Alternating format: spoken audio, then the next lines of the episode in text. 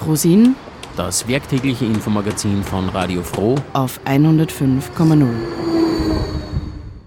Guten Abend und herzlich willkommen zum Infomagazin Frosin auf Radio Froh 105,0 mit einer neuen Ausgabe des Weltempfängers. Die Bürgerinnen und Bürger von Ecuador entschieden sich Mitte August gegen Erdölförderung, nämlich im Yasuni Nationalpark. Ein Riesenerfolg. Radio Helsinki hat darüber einen Beitrag gestaltet. In Großbritannien gilt es als Pilotprojekt, in Deutschland soll es auch probiert werden. Die Vier-Tage-Woche. Mehr dazu in einem Beitrag von Radio Korax. Am Mikrofon begrüßt Nora Niemetz.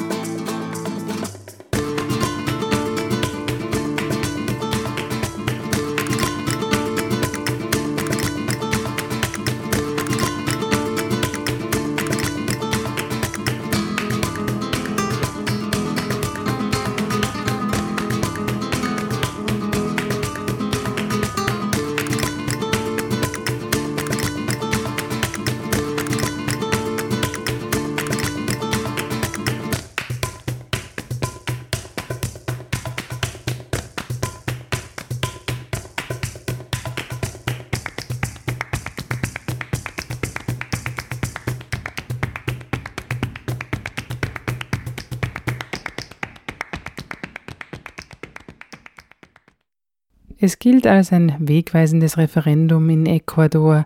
Am 20. August haben sich die Bürgerinnen und Bürger mit einer eindeutigen Mehrheit für den Schutz des Yasuni-Nationalparks ausgesprochen und damit auch für das Ende der viel gefürchteten Ölförderung in diesem Reservat.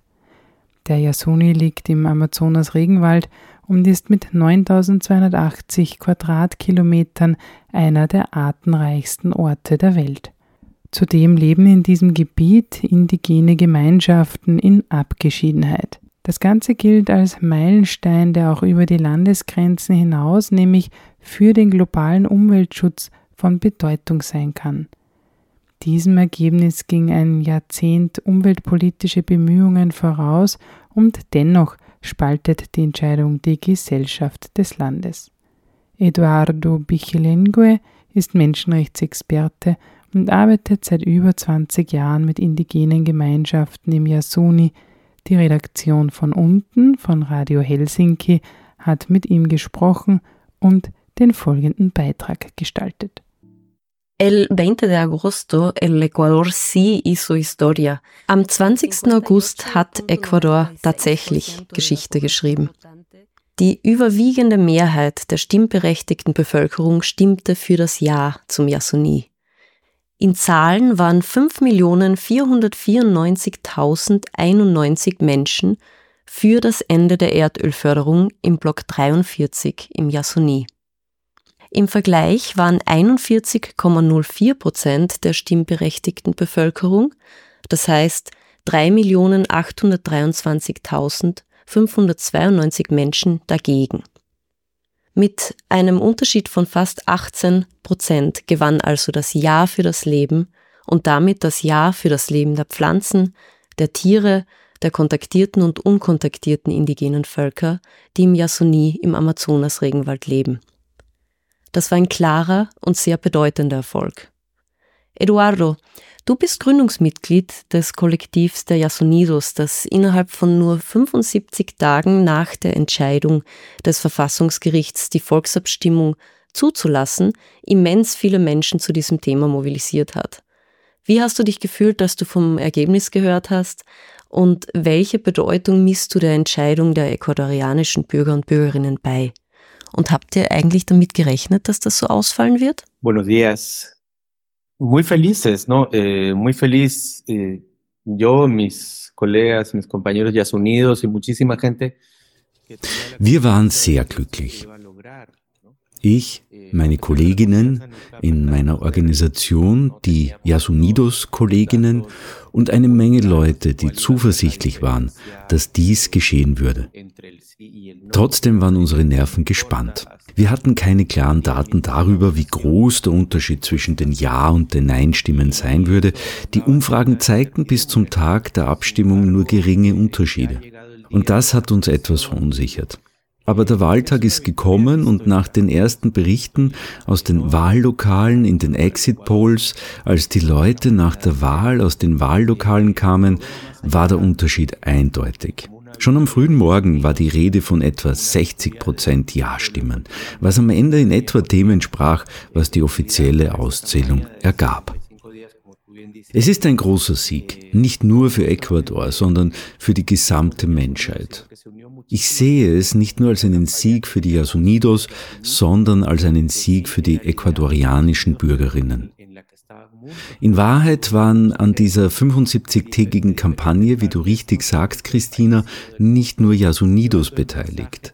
Die Kampagne Si al Yasuni, also Ja zum Yasuni, wurde von den Yasunidos angeführt. Es waren aber viele Kollektive daran beteiligt. Viele Menschen, nicht nur aus Ecuador, sondern aus der ganzen Welt, trugen diese Botschaft in die Weltöffentlichkeit. Und dieses Engagement aus verschiedenen Teilen der Welt hatte auch großen Einfluss auf die Entscheidungen vieler Ecuadorianerinnen, die vielleicht nicht so genau wussten, worum es ging.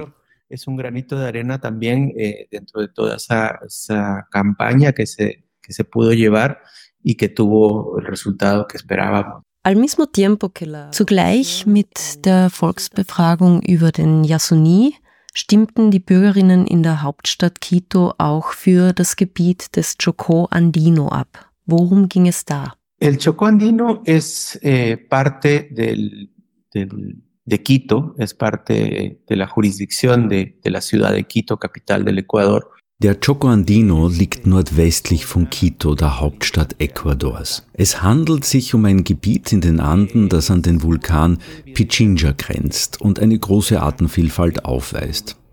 Dadurch, dass es verschiedene Höhenstufen umfasst, weist es verschiedene Mikroklimate auf und damit eine unglaubliche biologische Vielfalt.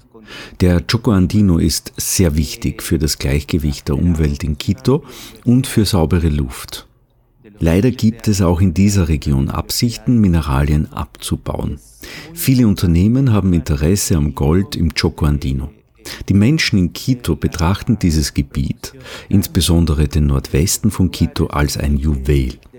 Es ist einer der letzten Orte, an denen zum Beispiel der Brillenbär lebt oder man Vögel wie den roten Anden-Felsenhahn sehen kann.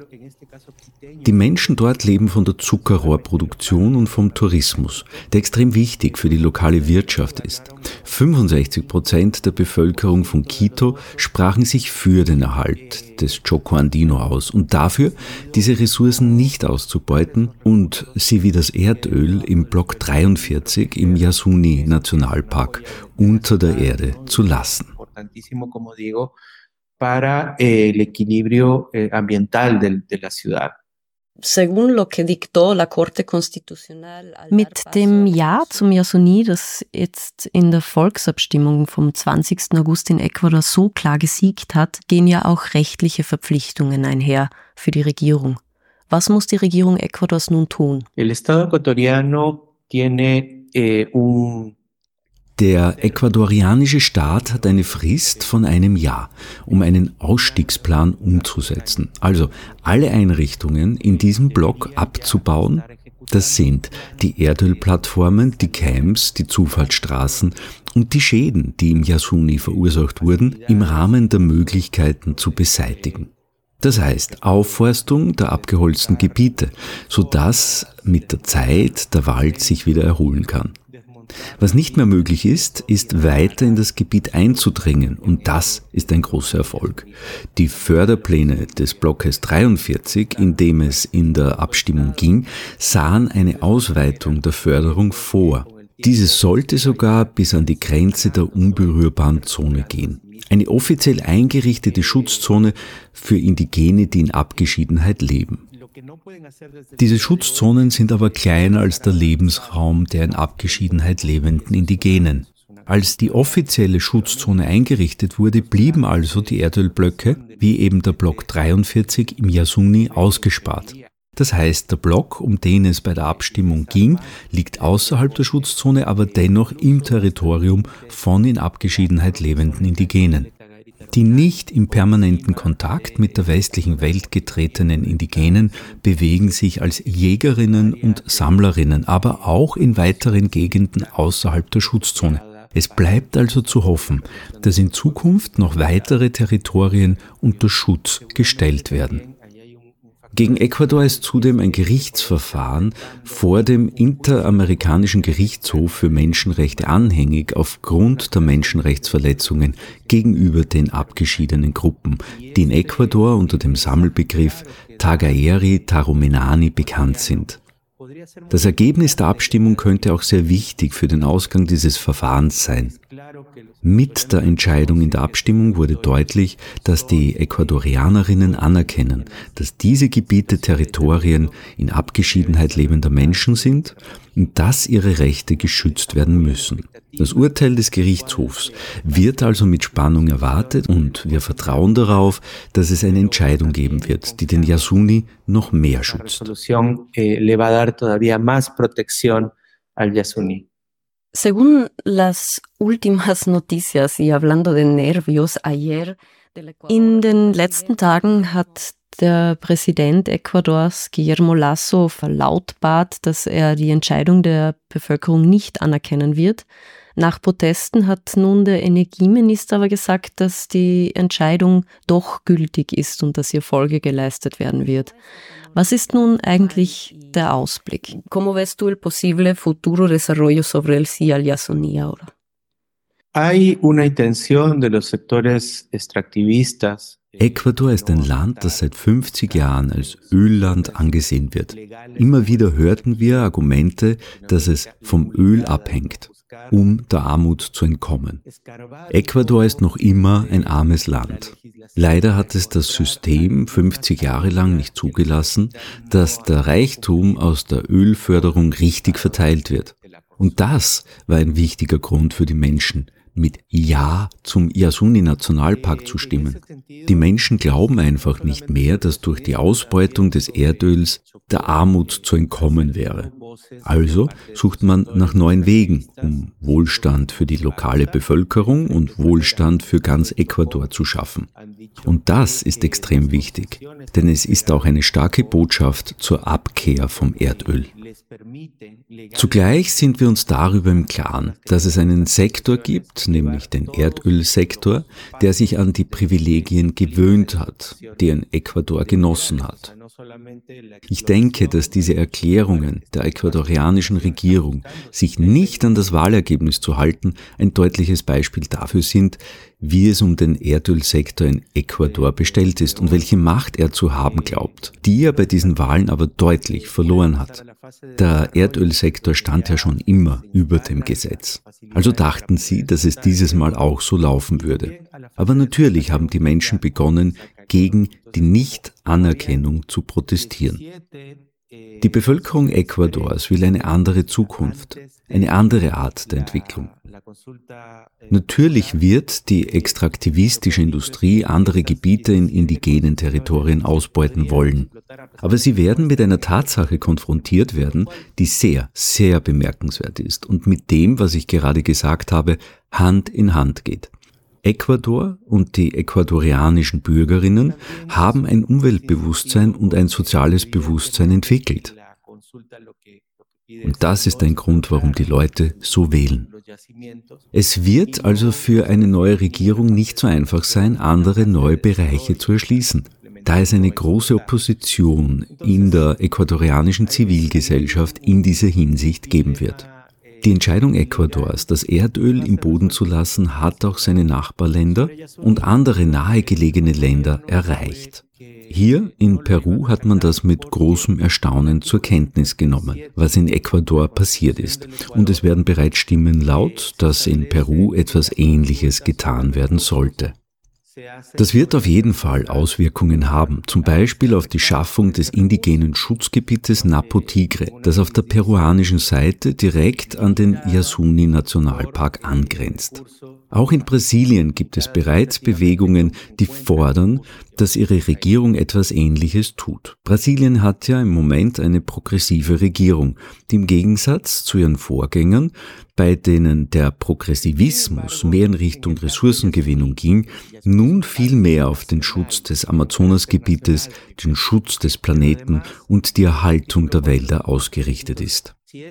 Ich denke, es wäre eine äußerst wichtige Möglichkeit für Brasilien, Schritte in diese Richtung zu unternehmen oder sich zumindest zu öffnen. Das ganze Thema ist also weit mehr als eine rein nationale Diskussion. Brasilien ist wirtschaftlich und geopolitisch sehr mächtig und so werden diese Entwicklungen enormen Einfluss auf die ganze Amazonasregion haben. Ich denke, dies sind zumindest hoffnungsvolle Zeiten für den Amazonas im Allgemeinen. In den nächsten Jahren werden wir noch nicht sehen, wie dies genutzt oder in konkrete Maßnahmen umgesetzt werden kann. Aber zumindest gibt es uns Hoffnung für die nächsten Jahre, dass die Entwicklung und der Amazonas in die gleiche Richtung gehen und dass diese Wälder, die so wichtig für das Gleichgewicht des Planeten sind, nicht zerstört werden.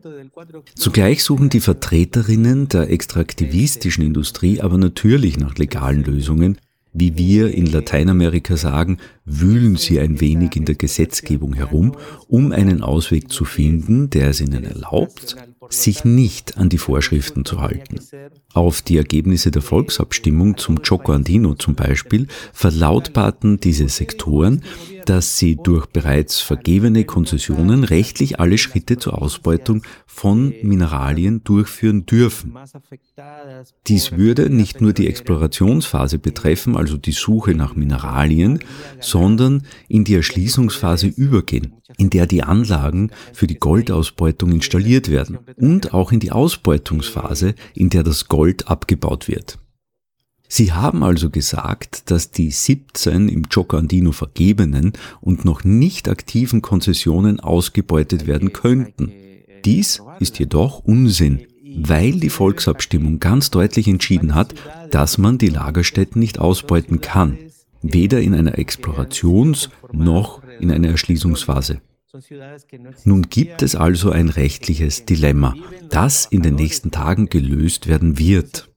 In Bezug auf den Yasuni begründet die Regierung die Meldung, die Volksabstimmung nicht anzuerkennen, mit dem Artikel 57 der ecuadorianischen Verfassung.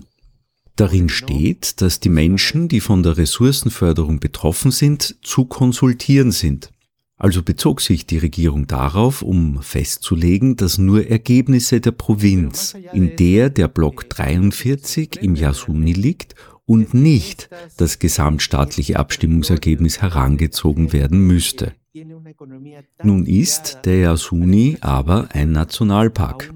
Um in Schutzgebieten Ressourcen fördern zu können, muss laut demselben Artikel der Verfassung, also dem Artikel 57 eine Ausbeutung seitens der Nationalversammlung Ecuadors zum nationalen Interesse erklärt werden.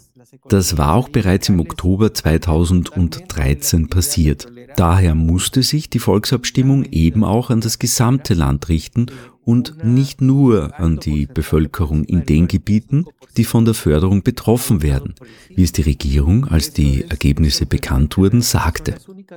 Warum hat die Regierung das gesagt? Weil in der Provinz, in der der Yasuni Nationalpark liegt, in Orellana, das Nein mehr Stimmen hatte, also mehr Menschen wollten, dass das Erdöl gehoben wird. Das liegt daran, dass die wichtigsten Städte in diesen Gegenden erst mit dem Erdölboom entstanden sind. Es sind Gebiete, in denen Erdölarbeiter leben und in denen der Erdölsektor einflussreich ist. Es wurden aber auch Stimmen laut von Erdölarbeitern, dass ihnen nahegelegt wurde, für die Weiterführung der Erdölförderung zu stimmen, wenn sie ihre Jobs behalten wollten. Nach der Verkündung, die Regierung werde sich nicht an die Entscheidung halten, brach sofort großer Protest auf sozialen Medien los, sodass dann der Minister für Energie und Bergbau in einem Fernsehinterview zurückgerudert ist. Er erklärte, es wäre nie gesagt worden, dass das Ergebnis nicht anerkannt würde. Es hätten lediglich rechtliche Zweifel zum erwähnten Artikel 57 bestanden. Aber ganz abgesehen davon überrascht es mich wirklich, dass in diesen Gebieten, in denen die Wirtschaft so eng mit der Erdölförderung verbunden ist, das Ja zum Yasuni dennoch so hoch ist. Trotz der Tatsache, dass die lokale Wirtschaft dort vollständig oder zu einem großen Teil von der Erdölförderung abhängig ist, hat ein hoher Prozentsatz von Menschen, von über 45 Prozent, mit Ja gestimmt. Und das ist wirklich überraschend und in nur zwei von 24 Provinzen Ecuadors wurde überhaupt für das Nein gestimmt. Die übrigen 22 stimmten alle Ja zum Yasuni Nationalpark. Aparentemente pues han echado marcha atrás y van a acatar lo que, lo que se dio en la consulta. El mismo día de la consulta se celebraron también elecciones presidenciales en el Ecuador. Am selben Tag, als die Volksabstimmung stattfand, fanden auch Präsidentschaftswahlen statt.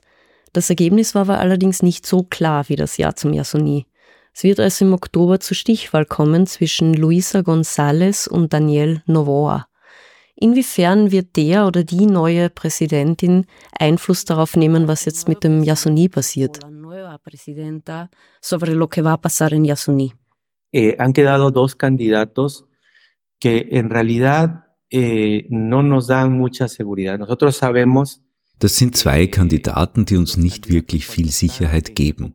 Wir wissen, dass Kandidaten, wenn sie in der Wahlkampfsaison sind, Dinge anbieten, die sie dann nicht einhalten können. Und das beste Beispiel ist der derzeitige Präsident Ecuadors, Guillermo Lasso, der während seines Wahlkampfes versprochen hat, dass er im Yasuni nicht fördern würde und dann das Gegenteil getan hat, als er an die Macht gelangte. Die Kandidatin Luisa González ist die Vertreterin der Bewegung von Rafael Correa, dem ehemaligen Präsidenten von Ecuador. Dieser erklärte von Anfang an, dass er dagegen ist, das Erdöl unter der Erde zu lassen und dass er alle Ressourcen ausbeuten würde, egal ob Erdöl oder Mineralien. Der andere Kandidat, Daniel Noboa, kandidiert zum ersten Mal für die Präsidentschaft. Er ist der Sohn eines der reichsten Millionäre im Land, Alvaro Naboa. Ich glaube, er ist mittlerweile an erster Stelle bei den Steuerschulden in Ecuador. Daniel Naboa hat nun gesagt, er würde im Yasuni nicht fördern und war einverstanden mit dem Ja zum Yasuni. Er hat die Ergebnisse der Volksabstimmung anerkannt. Daniel Noboa hat eine Reihe von Ideen geäußert, die als neuartig angesehen werden. Aber er ist ein Kandidat des rechten Flügels. Er ist ein Kandidat, dessen parteipolitische Bewegung nicht gerade durch eine klare politische Position gekennzeichnet ist, sondern eher ein bisschen populistisch wirkt. Die Entscheidung, die die Ecuadorianerinnen nun im Oktober treffen werden, lautet also entweder eine Rückkehr zum Chorismus, also der Politik von Rafael Correa, mit der Ausbeutung von Rohstoffen oder eine Entscheidung für einen neuen Kandidaten. Beide Optionen lassen uns nicht wirklich glauben, dass es um eine wirkliche Veränderung gehen wird. Aber wir werden sehen, was im Oktober passiert. Auf den ersten Blick ist es sehr wahrscheinlich, dass der Chorismus seine Obergrenze erreicht hat, dass er nicht viel mehr Stimmen bekommen kann und dass alle anderen Parteien sich zu einem Bündnis zusammenschließen, um gegen den Chorismus zu stimmen, also dass der Kandidat Noboa wahrscheinlich Präsident wird. Allerdings werden diese Abstände nicht sehr groß sein, denn bei den letzten Wahlen lagen nur wenige Punkte zwischen dem siegreichen Kandidaten und dem Zweitplatzierten, der ein Vertreter des Chorismo war. Das bringt auch einige Komplikationen für die Zukunft mit sich, denn in der Nationalversammlung, in der Legislative, wird die Mehrheit wahrscheinlich in den Händen des Chorismo bleiben. Es wird also Schwierigkeiten geben, wenn es ums Regieren geht. Und schließlich müssen wir auch bedenken, dass die Regierung, die in Ecuador gewählt werden wird, und auch die Nationalversammlung nur vorübergehend sind. Sie werden nur für die Zeit an der Macht sein, die dem derzeitigen Präsidenten, der ja abgesetzt wird, auf eine Amtsperiode fehlte. Das sind nur eineinhalb Jahre, die der oder die neue Präsidentin im Amt sein wird. Und dann gibt es Neuwahlen.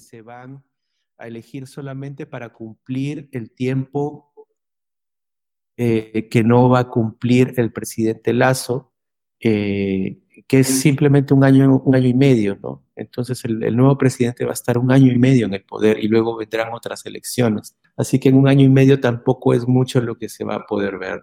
En el Yasuní, como tú nunca te cansas de decir, viven Indígenas en aislamiento. Eduardo, du erinnerst uns immer wieder daran, dass im Yasuní neben kontaktierten indigenen Gemeinschaften auch Indigene in Abgeschiedenheit leben, die von der Ressourcenförderung ganz besonders beeinträchtigt sind. Das ist es auch, was dich als Person so auszeichnet. Du kennst nicht nur die innenpolitischen Feinheiten Ecuadors, du sprichst zu uns nicht aus der Perspektive der Stadt, sondern arbeitest im Feld, vor Ort, in und mit den Gemeinschaften und das seit mehr als 20 Jahren. Im Yasuni leben Indigene in Abgeschiedenheit. Wie werden sie durch die Erdölförderung beeinträchtigt. Efectivamente, el, el, bloque 43, una gran parte del bloque 43 está dentro de ein großer Teil des Blocks 43, um den es in der Volksabstimmung ging, liegt in einem Gebiet des Yasuni Nationalparks, das einige äußerst wichtige Wälder enthält. Diese sind nicht nur für das Gleichgewicht des Parks wichtig, sondern auch für das Gleichgewicht der lokalen Bevölkerung, die die Ressourcen des Waldes auf dieselbe Art und Weise nutzen, wie sie es immer getan haben. Der Block 43, der zur Gänze gefördert werden sollte, ist größtenteils von Morete-Wäldern bedeckt. Morete ist der Name einer Palme, die Früchte hervorbringt, die sehr begehrt sind, nicht nur bei Menschen, sondern auch bei Tieren. Die indigenen Gemeinschaften, die in diesem Gebiet in Abgeschiedenheit leben, sind Jäger und Sammler. Es ist also nicht schwer, sich vorzustellen, dass diese Wälder für dieses Gleichgewicht, das diese Menschen mit der Umwelt haben, extrem wichtig sind. Sie sind also auf diese Orte angewiesen, um zum Beispiel zu bestimmten Zeiten auf die Jagd gehen zu können, wenn alle diese Palmen Früchte tragen. Die Tiere ziehen dorthin und die Jäger machen sich auf die Suche nach diesen Tieren. Zudem ernten sie auch die Früchte direkt von diesen Palmen. Dieser Teil des Yasuni war immer Teil ihres Territoriums.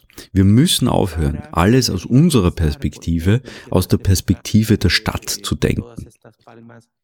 Nicht alle Menschen leben auf die gleiche Weise. Indigene in Abgeschiedenheit siedeln sich an einem Ort an und ziehen dann ein paar Kilometer weiter.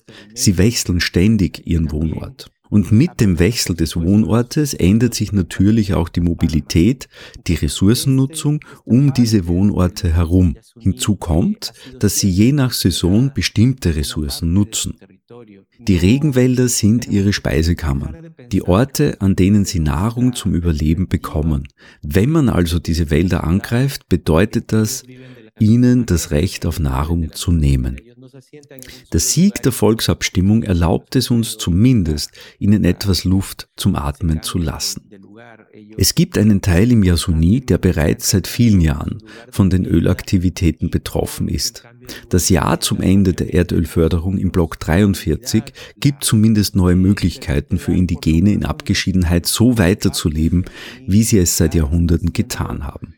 Eh, afectada desde hace muchos años por la actividad petrolera y este retroceso de la actividad en el ITT les da una nueva posibilidad de seguir viviendo como lo han hecho durante siglos.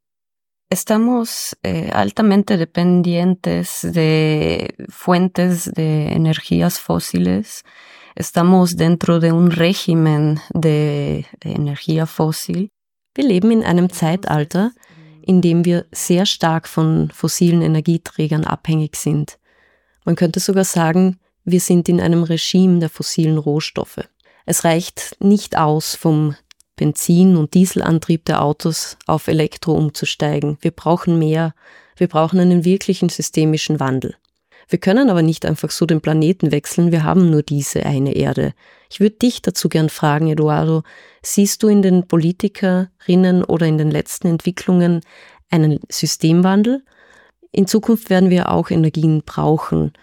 Aber sieht man zumindest in Lateinamerika auch bereits eine Hinwendung zu erneuerbaren Energien oder gibt es grundsätzliche Visionen für einen Wandel? hacia fuentes renovables de energía o una visión de un cambio sistémico más profundo? Es una eh, discusión muy, muy compleja, eh, eh, muy compleja también por las características de, de Latinoamérica. Es ist eine sehr komplexe Diskussion, auch wegen der Besonderheiten Lateinamerikas. Die Diskussion konzentriert sich im Moment eher darauf, wie viel Lateinamerika zur Verschmutzung des Planeten und zum Klimawandel beiträgt. Wir sind uns bewusst, dass wir diesen Sprung machen müssen. Ich denke, ein großer Teil der Bevölkerung, vor allem in Ecuador und in anderen Ländern, ist sich der Notwendigkeit bewusst, diesen Schritt zu tun. Aber sie sind sich auch bewusst, dass wir nicht der Teil der Welt sind, der hauptsächlich für den Klimawandel verantwortlich ist. Und was hier in Lateinamerika erwartet wird, ist, dass diejenigen, die die Hauptverantwortung tragen, also die Vereinigten Staaten und Europa, diesen Wandel als erstes vollziehen müssen. Dort wird der größte Teil der Umweltverschmutzung produziert und wirtschaftliche Probleme und Kostenfragen erschweren es, lokale Veränderungen herbeizuführen. Und dann gibt es auch Widersprüche, wenn eine Energiewende mit Technologien verbunden ist, die in hohem Maße von Ressourcen abhängen, die in denselben Gebieten abgebaut werden und die ebenfalls enorme Auswirkungen verursachen. So ein sofortiger und schneller Ausstieg ist in Lateinamerika nicht absehbar. Brasilien weiß bereits seit den 1980er Jahren, dass Wasserkraftprojekte die Lösung für die Zukunft sein würden, dass sie die saubere Energie der Zukunft sein würde. Und das stimmt zum Teil und zum Teil eben nicht. Zum einen haben große Wasserkraftwerke enorme Auswirkungen auf die Umwelt, nicht nur wegen der Stauseen, nicht nur wegen der Dämme, die große Waldgebiete überfluten, sondern auch, weil neuere Forschungen ergeben haben, dass diese Stauseen eine Menge biologisches Material ablagern. Diese Ablagerungen produzieren viel Methan. Das ist ein weiteres Gas, das die Atmosphäre beeinflusst. Dazu kommt all das, was die Errichtung eines Wasserkraftwerks in indigenen Gebieten fördert, nämlich die Vertreibung und die Landbesetzung. Das Land, wo Wasserkraftwerke errichtet werden, ist kein Brachland. Unsere Länder denken immer noch, dass die Lösung in der elektrischen Energie liegt. Und wir machen nicht den Sprung zu anderen Technologien wie Wind, Solar und anderen, die in Ecuador wichtig sein könnten. Zum Beispiel, Ecuador ist ein vulkanisches Land. Aktive Vulkane könnte man für den Sprung zur geothermischen Energie nutzen. Aber die Technologien sind ein Hemmnis, weil sie immer noch teuer sind. In der gegenwärtigen lateinamerikanischen Politik, die sehr populistisch geworden ist, die in vielen Fragen keine klare Position mehr hat, sondern Entscheidungen nach dem Rhythmus trifft, der von der Bevölkerung diktiert wird und nach dem, was die Menschen wollen. Da ist es sehr schwierig, Führungspersönlichkeiten zu finden, die sich wirklich für diese Art von Energie einsetzen. Es gibt nicht sehr viele Führungspersönlichkeiten, die sich für einen wirklichen Wandel einsetzen, für einen systemischen Wandel, der aber notwendig ist und der sich ein wenig von dem System wegbewegt, in dem wir einfach nur Energien nutzen, die wiederum indigene Territorien betreffen und die von einigen wenigen Unternehmen ausgenutzt werden, die dann davon profitieren. pero no, no se ha aterrizado de, de una manera real, ¿no? Ese es, ese es el paso que nos falta dar todavía. Eduardo, estamos llegando al final de esa entrevista, pero podríamos hablar. Eduardo, wir nähern uns jetzt dem Ende dieses Interviews, aber wir könnten noch stundenlang mit dir reden. Was ist für dich noch wichtig zu erwähnen? Me parece que el mensaje que ha dado Ecuador eh, tiene una importancia eh, regional, tiene una importancia a nivel mundial. Ich möchte erwähnen, dass ich den Eindruck habe, dass die Botschaft Ecuadors eine regionale und eine globale Bedeutung hat. Ich denke, dass sie Ecuador auch in eine sehr gute Position bringt, was die Möglichkeit angeht, wirtschaftliche Lösungen zu finden, die nicht mit Rohstoffgewinnung verbunden sind. Und ich meine, da Ecuador das erste Land ist, das sich entschieden hat, das Erdöl im Boden zu lassen, ist es in einer sehr bevorzugten Position gegenüber den Industrieländern der Welt. Ich denke, wenn ich Präsident von Ecuador wäre, würde ich anfangen zu planen, wie wir unsere privilegierte Lage nun ausnutzen können. Wir sind in einer Position, in der wir sagen können, dass Ecuador seinen Teil zum Kampf gegen den Klimawandel beiträgt. Und das, obwohl es ein sehr kleines Land ist, mit vielen Problemen und wirtschaftlichen Schwierigkeiten. Ecuador trägt seinen Teil dazu bei. Es hat die Entscheidung getroffen, Ressourcen, die für seine Bevölkerung wichtig sind, unter der Erde zu lassen. Und das nicht nur zum Wohle der Ecuadorianerinnen, sondern der gesamten Menschheit. Wie werden wir im Gegenzug dafür unterstützt? Wie können wir uns nun wirtschaftlich selbst erhalten? Wie können die Industrieländer uns helfen, uns selbst zu erhalten? Ecuador ist in dieser Position und hat sich diese an der Wahlurne redlich verdient. Ecuador ist also in der Position vom Rest der Welt und vor allem von den Industrieländern einen Ausgleich zu fordern. Ich denke, das ist eine Linie, die entwickelt werden und in den nächsten Jahren von der Regierung von Ecuador ausgenützt werden müsste. Auch um nicht die wirtschaftlichen Auswirkungen dieser Entscheidungen wieder nur in den Nicht-Industrieländern zu erleiden.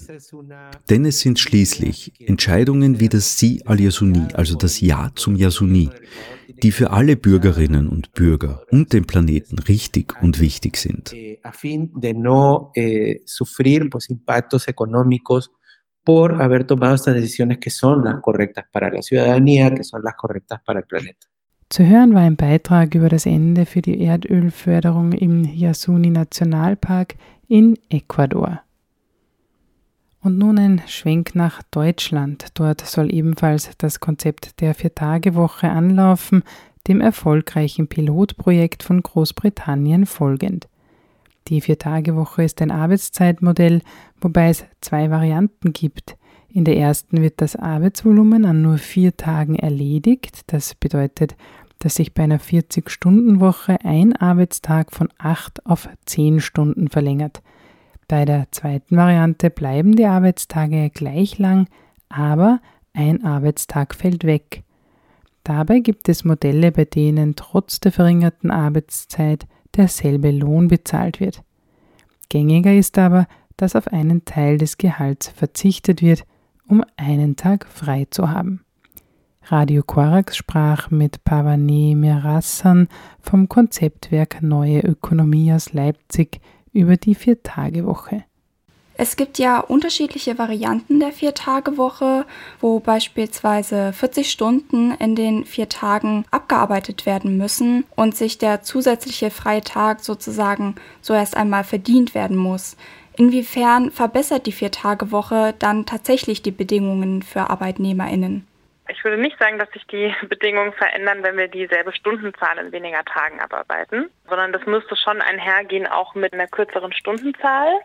Also als Konzeptwerk gehen wir da jetzt mit erstmal 28 Stunden rein, die Vier-Stunden-Liga zum Beispiel mit, ich glaube, 20 Stunden und IG Metall ist so bei um die 30, 32 Stunden. Also da gibt es unterschiedliche Konzepte, aber mit einer vollen 40-Stunden-Woche wird das nicht funktionieren, so die Vorteile von einer Arbeitszeitverkürzung auch ähm, zu bekommen.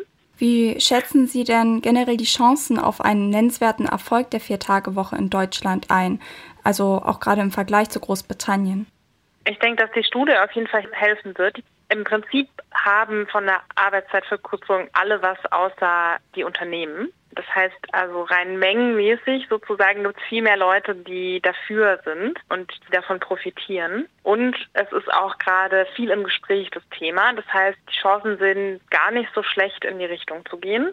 Und eine Arbeitszeitverkürzung ist auch einfach total überfällig. Also die letzte gab es vor ungefähr 100 Jahren. Also es ist doppelt so lange her wie das Verbot der Kinderarbeit. Das will schon was heißen. Da müssen wir mal gucken, wie sich das politisch umsetzen lässt. Ähm, aber ich würde sagen, die Chancen sind eigentlich gar nicht so schlecht. Es formen sich auch schon Bündnisse, die miteinander dazu arbeiten. Genau. Und auch Unternehmen haben unter Umständen was davon. Also auch die gehen nicht als komplette Verlierer raus, würde ich sagen, je nach Modell und vielleicht auch je nachdem, wie groß das Unternehmen ist oder in welcher Branche. Ja. Welche anderen Möglichkeiten gäbe es denn noch, um das Berufsleben der Arbeitnehmerinnen zu verbessern? Da gibt es sicherlich Möglichkeiten. Bessere Gesetze, bessere Löhne, bessere Vergünstigungen, hauseigene Kinderbetreuung oder so. Also da gibt es bestimmt viele Möglichkeiten, ähm, flexiblere Elternzeitgestaltung, genau. Aber die haben nicht die Vorteile, die wir uns von einer Arbeitszeitverkürzung versprechen. Wenn wir wieder über die Vier-Tage-Woche reden, gibt es doch auch gerade hier in Deutschland von verschiedener Seite ja Zweifel. Die Vier-Tage-Woche wird als unrealistisch abgetan. Zum Beispiel fordert der Direktor des arbeitgeberfinanzierten Instituts der deutschen Wirtschaft, Michael Hüter, sogar eher eine Verlängerung der Arbeitszeit. Und auch der BDI-Präsident Siegfried Russwurm sprach sich für eine 42-Stunden-Woche aus. Befürchtet wird der Untergang des Industriestandortes Deutschland. Sind solche Zweifel von Arbeitgeberinnen berechtigt? Ja, die Zweifel gibt es eigentlich immer, wenn ähm, irgendwas durchgesetzt werden muss, was den Arbeitnehmern zugutekommt oder ähm, irgendwas, was irgendwie unsere Gesellschaft sozialer macht und eben keinen Profit bringt für die Wirtschaft. Ähm, also da wird gerne dann Angst instrumentalisiert, aber höher zu gehen mit den Stunden wäre eher kontraproduktiv für viele Probleme, die wir gerade haben. Also zum Beispiel der Fachkräftemangel, den gibt es ja unter anderem auch, weil die Arbeitsbedingungen so schlecht sind in manchen Branchen. Und das wird eher schlimmer, wenn jetzt Generation Z, die auch einfach ganz andere Perspektiven haben auf Arbeit. Also zum Beispiel gibt es eine geringere Identifikation mit Arbeit. Ähm, mentale Gesundheit ist wichtiger für die Generation. Das heißt, da gibt es einfach noch weniger die Bereitschaft, in Berufe einzusteigen mit schlechten Arbeitsbedingungen. Und da kann Arbeitszeitverkürzung eher helfen, dass mehr Menschen in diese Berufe einsteigen. Und wenn wir da die Arbeitszeit jetzt auch noch verlängern, dann wird das eher das Problem verschärfen. Und dann gibt es bestimmt auch so Argumente mit der Finanzierung. Ähm, auch da würde ich sagen, wenn wir es wirklich wollen, findet man eigentlich immer Wege, es zu finanzieren. Das sieht man ja zum Beispiel an der Aufstockung für die Bundeswehr äh, von irgendwie weiß ich nicht mehr, welche, was für eine unglaubliche Summe, das war, ich glaube, 100 Millionen Euro oder mehr. Da gibt es auch Modelle zum Beispiel mit Steuerreformen, mit denen man zum Beispiel auch Unternehmen subventionieren könnte, die einen Lohnausgleich machen müssen oder so. Also da gibt es einige Modelle und Konzepte und ich würde sagen, die Angstmacherei kommt natürlich, weil wie gesagt, die meisten Menschen haben was von der Arbeitsverkürzung und die paar, die jetzt befürchten, weniger Gewinne zu machen, ähm, denen bleibt halt nur dann Angst zu schüren. Ja. Wenn Sie jetzt schon ansprechen, dass sozusagen die Vier-Tage-Woche auch dazu beitragen kann, bestimmte Berufe attraktiver zu machen, könnte man das dann auch gezielt einsetzen für Berufsgruppen, wo eben Fachkräftemangel besteht zum Beispiel? Ja, ich denke schon. Also jetzt äh, aus meiner persönlichen Erfahrung, ich kenne viele Menschen, die im Erzieherinnenberuf sind und die den Beruf verlassen haben. Ähm, und ich denke, eine Entlastung durch weniger Stunden und auch einen entsprechenden Lohn- und Personalausgleich hätten da vielleicht die Entscheidung nochmal beeinflusst und würde bestimmt auch die Entscheidung beeinflussen von Menschen, die den Beruf jetzt in Erwägung ziehen. Ich denke schon, dass das gezielt eine Möglichkeit sein kann, um, um sowas zu verbessern. Auch gerade im Pflegebereich gibt es ja auch viele Leute, die selbst gewählt schon eine Teilzeit machen, weil der Beruf sonst gar nicht anders machbar wäre und vor allem nicht langfristig machbar wäre. Und die nehmen dann freiwillig ihren Lohn in Kauf und da könnte man mit Lohnausgleich die Leute natürlich total motivieren, in dem Beruf auch langfristig zu bleiben. Sie haben jetzt auch schon über ziemlich unterschiedliche Bereiche gesprochen. Für welche Bereiche ist eine verkürzte Woche denn überhaupt umsetzbar? Ähm, ja, das muss man schon sehr unterschiedlich sich angucken. Ich würde sagen, im ganzen Bürobereich ist es natürlich leichter umsetzbar. Das sind oft auch die Bereiche, in denen Arbeitszeit gefüllt wird mit Treffen, die man nicht unbedingt braucht oder wo auch manchmal ein bisschen Zeit abgesessen wird. Ich denke, da ist es relativ leicht umsetzbar zu sagen, wir machen die gleiche Arbeit in weniger Stunden, also eine Arbeitszeitverdichtung. Das ist aber eigentlich nicht das Ziel von einer Arbeitszeitverkürzung. Also Arbeitszeitverdichtung sollte sozusagen nicht die einzige Möglichkeit sein, an eine Arbeitszeitverkürzung zu kommen. Und je nach Branche muss man sich das dann nochmal genauer angucken. Ähm, also in der Metallindustrie, ne, EG Metall geht da ja auch gerade nach vorn und möchte das jetzt umsetzen. Die haben da auch ihre Lösungen gefunden. Weiß ich jetzt nicht genauer, wie die das gemacht haben. Im sozialen Bereich ist es nochmal anders. Da kann man sozusagen nicht die Produktivität steigern oder eine Arbeitszeit verdichten, weil die schon sehr dicht ist. Da ist es dann ganz wichtig, mit Personal- und Lohnausgleich zu arbeiten. Also ja, bei jeder Branche ist das ein bisschen unterschiedlich ähm, und da muss man sich das dann ganz genau angucken, wie man das am besten möglich macht. Denken Sie dann, dass es aber auch Bereiche gibt, in denen das gar nicht möglich ist? Mm, ich würde nicht sagen, dass es Bereiche gibt, in denen es gar nicht umsetzbar ist. Es ist sicher in manchen Bereichen schwieriger als in anderen, aber mir würde jetzt kein Grund einfallen, warum es in irgendeiner Branche gar nicht umsetzbar ist. Und wenn es aber vielleicht für manche Bereiche schwerer umsetzbar ist, werden dann nicht bestimmte Berufe auch benachteiligt? Ähm, ja, ich denke, da muss man gesamtgesellschaftlich dann gucken, wie man diese Bereiche supportet, also mit zum Beispiel Subventionen oder zum Beispiel auch mit Organisationscoaching oder so. Ähm, die kann man Leute beraten, die dann ihre, ähm, wo man die Betriebe vielleicht umstrukturieren muss, damit es besser funktioniert.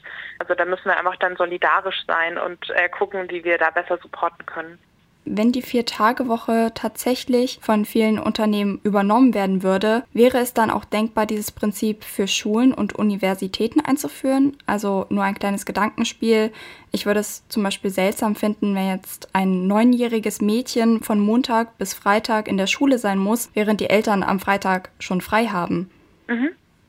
Ja, ich würde sagen, dass ja auch Kinder so viel betreut werden extern, weil die Eltern mittlerweile ja auch doppelt arbeiten sind. Also ne, man, wir sind weggekommen von dem klassischen und ja auch sehr patriarchalen Konzept dass der Mann arbeiten geht und die Frau zu Hause bleibt.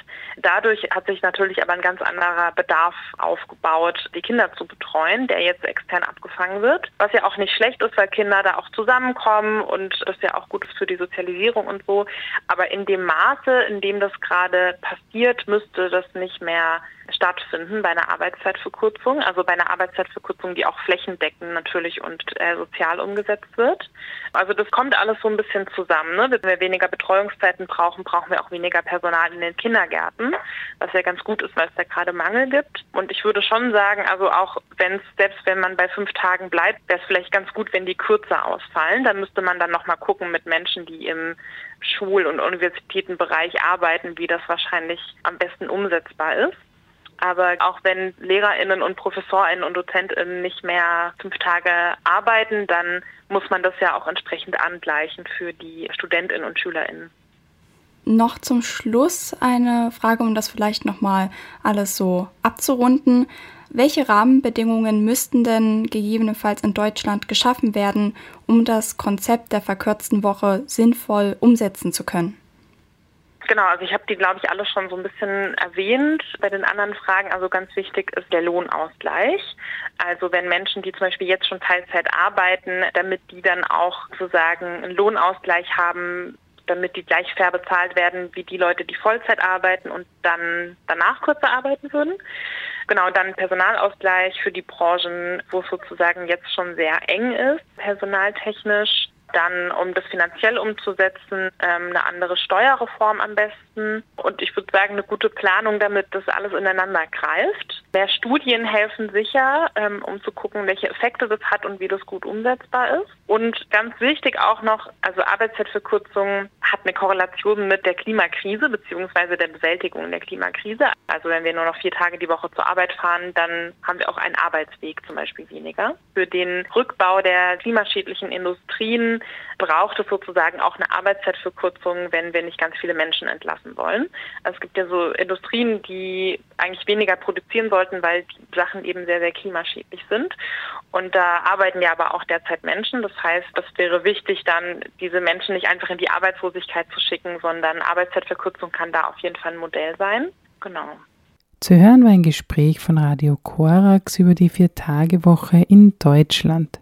Das war das Infomagazin Frosin mit einem Weltempfänger und CC-Musik von Sunsearcher. Die Sendung zum Nachhören gibt es auf www.fro.at oder cba.fro.at. Nora Niemetz bedankt sich fürs Zuhören und wünscht noch einen angenehmen Abend.